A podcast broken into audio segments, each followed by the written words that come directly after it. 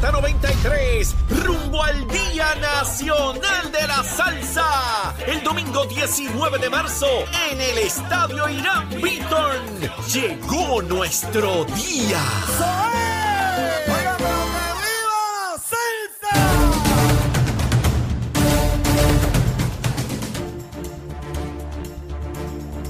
Puerto Rico, buenos días América. Comienza Nación Z Nacional hoy lunes 6 de febrero del año 2023. Contento de estar aquí con ustedes. Leito Díaz, estoy vivo comenzando la semana bien duro a quemar el cañaveral. A eso nos dedicamos. Besitos en el cutis temprano a todo el pueblo de Puerto Rico. En y fuera de aquí, seguro que sí. Y antes de comenzar a quemar el cañaveral, vamos a los titulares con Emanuel Pacheco.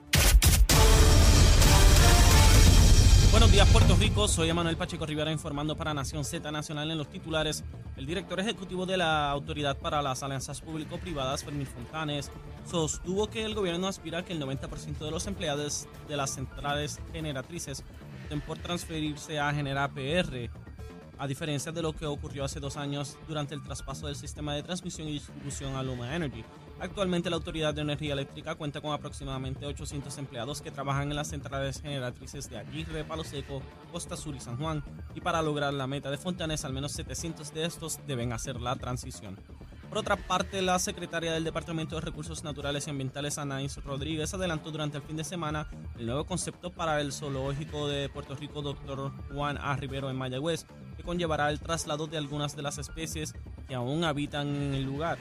Aunque no está definido cuándo y qué ejemplares serían reubicados, la titular explicó que especialistas locales, así como veterinarios de los lugares a donde está contemplado llevar algunas de las especies, realizan el análisis.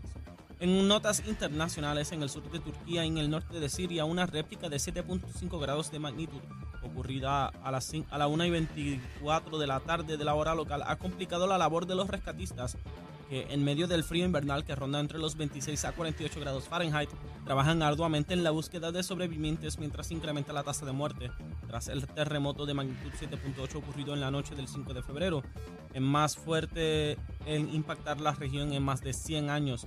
Al momento se reportan 912 muertos en Turquía y 560 en Siria. Hasta aquí los titulares, les informó Emanuel Pacheco Rivera. Yo les espero en mi próxima intervención aquí en Nación Z Nacional, que usted sintoniza a través de la emisora nacional de la salsa Z93. Con Nación Z Nacional por el Habla Música y Z93.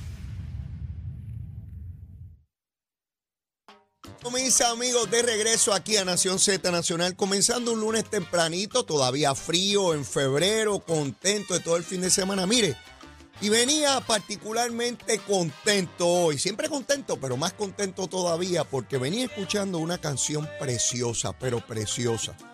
Es una canción de Willy Colón eh, y se llama Idilio. Yo quiero que Achero les ponga un pedacito de ese poema. Dale, Achero.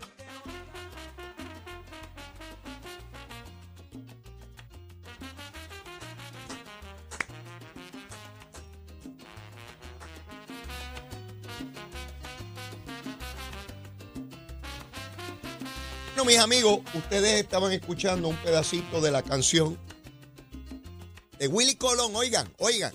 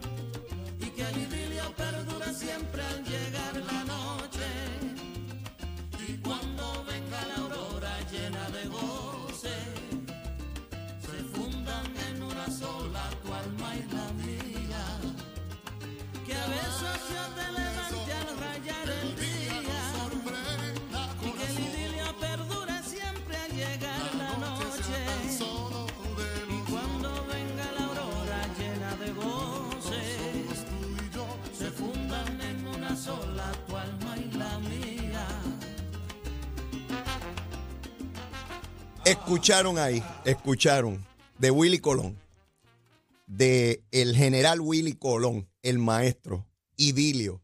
Búsquenla, búsquenla y escúchenla. Preciosa canción, preciosa. Idilio. Tienen que, tienen que escucharla y enamorar, tienen que vivir enamorados de la vida. Y yo de Zulmita, por supuesto. Mire, eso es espectacular. Así amanecí yo. Mire, chévere, hoy lunes tempranito. Pero con noticias buenas y alegres, vienen noticias no tan buenas. Y es que hace ya algunas horas, en horas de la tarde-noche de Puerto Rico, pero ya en horas de la mañana del lunes en Turquía, se producía un terremoto devastador de casi ocho puntos. Eh, luego de eso, eh, hubo unas cuantas réplicas eh, dramáticamente intensas también. Y finalmente se produjo hace poco más de media hora otro gran terremoto muy similar al primero. Están hablando después del primer terremoto de casi 3.000 estructuras, edificios destruidos. Eh, no sé cuántos más se proyecten colapsados totalmente con esta segunda eh, terremoto intenso que se produce en Turquía. En países aledaños pues también han sufrido daños. La asistencia internacional ya empieza a avanzar. Eh, debo pensar que el turismo que ha aumentado, a mi juicio, vertiginosamente, porque tengo muchas amistades que han ido a Turquía en los últimos tiempos, y Turquía se ha convertido en un lugar de, preferencia para los puertorriqueños de visita. Eh, sé que estamos en época de invierno, no es igual que en verano, pero debo suponer que puertorriqueños allá en Turquía es una tragedia inmensa. Los reportes de muerte que se dan hasta este momento, pues no reflejan en medida alguna la magnitud de la catástrofe que vive Turquía en muchos lugares, pues los rescatistas sencillamente no pueden entrar a, los sitios porque las estructuras están sumamente comprometidas y el temor a que puedan eh, colapsar, este, caer. De hecho, vi algunos videos temprano. Hoy en el amanecer estaba ya desde las cuatro y pico de la mañana de pie, mirando algunos videos y se podía apreciar incluso edificios eh, según iban cayendo. Eh, las escenas son dantescas son dantescas. Eso puede ocurrir en cualquier lugar del mundo, ¿verdad? Eh, de hecho, aquí en Puerto Rico lo hemos venido sufriendo en el área suroeste de Puerto Rico. El resto de la isla, pues no entendemos la magnitud del impacto, no solamente físico, emocional, que, tiene esto, porque no hemos sufrido como en el área suroeste. Pero imaginen eso en toda la isla y edificios cayendo, ¿verdad? Dios nos cuide siempre de una magnitud, de una catástrofe como esta. Pero eso es lo que vive Turquía en este momento y lo que vivirá por los próximos semanas y meses y probablemente años ante esta horrible catástrofe. Y esperemos que no haya ningún otro terremoto o réplica, lo cual es poco, eh. Es improbable. Sabemos ya por experiencia propia de que las réplicas continúan por, mucho tiempo. Eh, pero nada, pedirle a Dios que, que proteja al pueblo turco y que puedan salir de esta tragedia lo más rápido eh, posible. Eh, el COVID sigue por ahí, así que es importante tener esto en mente, ¿no? Y vamos con Luma Lumita Lumera. Luma Lumita Lumera a las 5 de la mañana, bueno, un poco antes, verifiqué y habían 123 abonados sin energía, solamente 123. Esto es un número realmente impresionante cuando uno lo compara con la cantidad de abonados que tiene el sistema. Estamos hablando de 1.468.223, casi millón y medio de abonados. Y a esa hora de la mañana solo 123. Hay más personas hospitalizadas por COVID que, que abonados sin energía. Verifiqué un poquito antes de comenzar el programa y el número subió un chililín, un chililín nada más, a 520. 520 abonados sin energía, siendo la región de Caguas, perdón, Mayagüez la que más abonados no tienen energías con 192, Cagua 183, Arecibo 123. En la región de Bayamón solamente dos abonados no tienen energía, en Carolina 1, Ponce 16 y San Juan 3. Esa es Luma, Lumita, Lumera, esa es la mala, esa es la bandida, esa es la que se quiere robar a Puerto Rico, la de los yanquis, los americanos, los invasores, bueno, toda esa gusanga que hemos escuchado por tanto tiempo. Así que como vemos, todo el mundo tiene energía eléctrica, solamente un grupo, pero extremadamente pequeño, no tienen. Y obviamente la gente de Luma, Lumita, Lumera, los muchachos y muchachas, vamos a la calle. He visto celadoras, celadoras, mujeres celadoras. Ya no son solamente machos cabríos, ¿sabes?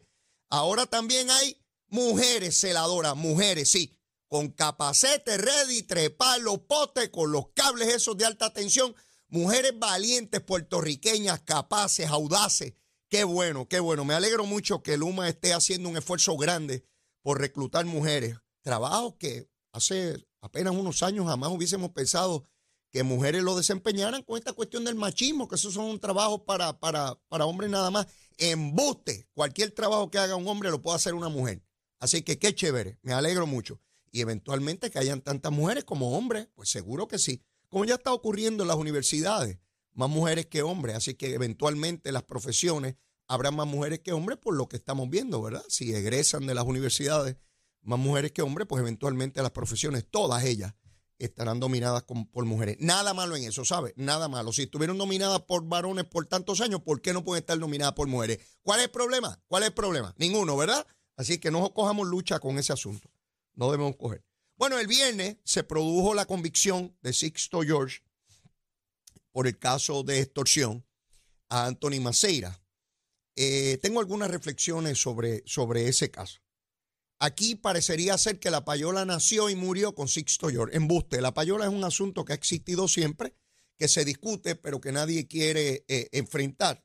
Anthony Maceira se dejó de chiquita y lo denunció. Hablan mucha bobería. Yo escucho ahora analistas y periodistas. ¡Ah, que esto hay que combatirlo! Pero no lo llevan ante las autoridades. Anthony Maceira fue, Maceira fue el único que tuvo los asuntos en su sitio y lo llevó a las autoridades. Y aunque aquí sectores de opinión pública quisieron mancillar la reputación de Anthony Maceira, sí, diciendo que era un embustero, un jurado unánimemente decidió que Anthony Maceira decía la verdad. ¿Ves? Y lograron la convicción de Sixto George. Este muchacho, bueno, no es ningún muchacho, es un hombre viejo ya. Sixto George, evidentemente tiene graves problemas de personalidad y de carácter. Siempre ha creído que es un prepotente, por lo menos las personas. Yo me di a la tarea en mi unidad averiguativa de averiguar quién era. Y empecé a, preguntarle a personas eh, que, trabajaron con él y me dijeron que siempre fue igual de prepotente, de creído, eh, de, de, hacer alarde de que conocía a fulano y a sutano. Hay gente que vive así, que tienen poca fe en ellos mismos y es importante si conocen a otros que tienen poder. Y eso es lo que le da personalidad a ellos, porque no tienen personalidad propia. Y eso es lo que le pasa a este pájaro de Sixto George. Ahora está en la cárcel, eh, quién sabe cuántos años de sentencia. Solo a un loco, digo, y no estoy diciendo loco como defensa judicial, ¿verdad? Estoy diciendo, ¿verdad? Eh, se para frente a un tribunal cuando un jurado está deliberando y empieza a, atacar y a decir barbaridades contra el juez, contra los fiscales, contra medio mundo, ¿verdad? Hay que estar medio desajustado para uno hacer una cosa como esa. Finalmente, pues fue hallado culpable de inmediato ingresado a la cárcel y espera por sentencia que será dictada en el mes de mayo. Eh, yo les decía en un programa de la semana pasada, no recuerdo si fue el miércoles o jueves, fue antes del viernes, de eso estoy claro, que aquí hay sectores lavándose la cara diciendo que, que, pues que no se compran periodistas, que qué sé yo qué, o analistas, o qué sé yo qué rayos. Mire, hay que ser bien bruto, bien bruto, para uno decir, dame acá 100 mil pesos para yo, para decir lo que tú quieres. Eso lo hacen solamente los brutos. Los sistemas se van sofisticando. Igual que la corrupción de gobierno, se va sofisticando con nuevos métodos, con nuevas herramientas, que sea más difícil detectarlo. No, si soy periodista, le digo a la empresa que me contrate. Al plan médico, al de celular, al de las placas solares, al que vende comida, al que vende comida de gato, o de perro, o de ratón, o de conejo, o de gallina. Sí, y me contrata y me pagan miles de dólares al año por, por, por, defender esa, esa industria. ¿Usted cree que yo como periodista voy a cuestionar esa industria si me pagan miles de pesos al año? Y hago viajes y tengo una casa de verano y tengo muchos carros y tengo muchas casas y vivo bien. Aunque me proyecte como pobrecito, me hago el tontejo para que diga, ay, qué, qué humilde, qué humilde, qué humilde. Sí, pero me contratan, eso es ético, Aspro. ¿Qué periodo? No estoy, a los analistas, pues allá los analistas, porque los analistas los hay PNP, popular, independentista, este, dignidoso, victorioso, hay de todos los sabores. Yo estoy hablando de periodistas de los que, de los que tienen ética, porque todos los yo no tengo ética, todos los demás no tenemos ética para esos sectores. Todos somos unos antiéticos. Los únicos éticos son los periodistas. Y no estoy hablando de todos los periodistas. Usted busque los que contratan las compañías. Búsquelo. Vamos a buscar las investigativas ¿ah? y las averiguativas. Busquen los periodistas que le pagan miles de dólares por anunciar productos. Comida de gato, de perro, de ratón, ¿ah? de caballo, de cabro. ¿Sí? Placas solares, este, planes médicos, toda esa cosa. ¿Usted creen que van a analizar y juzgar y cuestionar a esas empresas? Obviamente no, bendito sea Dios. Por eso les digo que se va sofisticando el método. ¿Eh? Soy fulano de tal. Les anuncio esta placa. Les anuncio este plan. Les anuncio esta comida de perro. Es tremenda. Yo se la doy a mi perro. Y brinca y salta y duerme conmigo el perro. Y me arropa por la noche este perro. Eh, porque el perro se pone inteligente cuando yo le doy esta comida. Cómprenla, por favor. Muchas gracias. Buenas noches. ¿Sí? Qué bueno son las gusas. Qué, qué sociedad de hipocresía. ¿eh? Que esos, no, si los bandidos somos nosotros. Leí todavía. Ese es el bandido. Ese sí. Ese es antiético. Los demás no. Los demás no. Así es que así están las cositas. Mire, ¿se puede eliminar eso? No lo van a eliminar nadie. Todo esto se va con. Estos son follonetas. La folloneta apesta un ratito y después se va. A usted le molesta, pero después se fue. Eso se olvida. Y dentro de una semana no se va a volver a hablar de payola en Puerto Rico. O dentro de dos días. Se va a volver a hablar de payola cuando sentencien a Sixto. Van a volver una semanita de payola. Luego de eso nadie más va a hablar. Vamos ganando los chavitos, los chavitos, vamos a seguir ganando chavitos que son buenos, son buenos para ir de viaje y comer bien y tener buenas casas y apartamentos y carros y vivir bien con nuestras familias queridas. Seguro, en la, en la isla de Puerto Rico. Seguro, y seguimos con la hipocresía. Así es esto, así es esto. Y sectores de opinión pública que están políticamente motivados, como el Centro S de Periodismo Investigativo y qué sé yo ni qué, que soltaron una declaración donde Ricky Rosselló supuestamente se perjuraba porque decía que él nunca lo extorsionaron, pero no ponían la parte donde él decía, a mí no, pero a Maceira sí. ¿Ve? Sí, porque están políticamente motivados. Aquí hay sectores antiestadistas que van a hacer lo que sea contra el movimiento estadista. Esa es la verdad. Y ellos lo van a negar. Son antiestadistas. Viven todos los días a ver cómo fastidian al movimiento estadista. Sí, así son las cositas en esta, en esta ínsula. Así son y le mienten, ay, después se excusan, no, es que fue un agente federal que no, ay, de verdad, y ustedes no corroboraron. Ah, pues yo también los puedo coger de tonteo al Centro de Periodismo Investigativo. Ustedes son todos una trulla de tonteo, que cualquiera los coge de tonto y no verifican. Ese es el periodismo puro, el grande. Sí, Leito es un embustero. Ustedes sí que dicen la verdad siempre. Ustedes, ustedes son tremendos. Investigan a sus enemigos, a sus adversarios, trulla de hipócrita. Y pueden decir de mí lo que les dé la gana. Yo estoy pago y vivo hasta debajo de un puente, ¿sabe? Hasta debajo de un puente. Así que pueden decir la ñoña que les dé la gana y ponerse letrero de periodismo investigativo y todo. ¡Ah, trulla de hipócrita! Que lo que están es ideológicamente motivados. Esa es la verdad. A que ninguno de ustedes del Centro de Periodismo Investigativo ha ido a investigar el hermano de Guillito. Porque es popular. ¿Eh? A que no han ido a investigar el hermano de Guillito.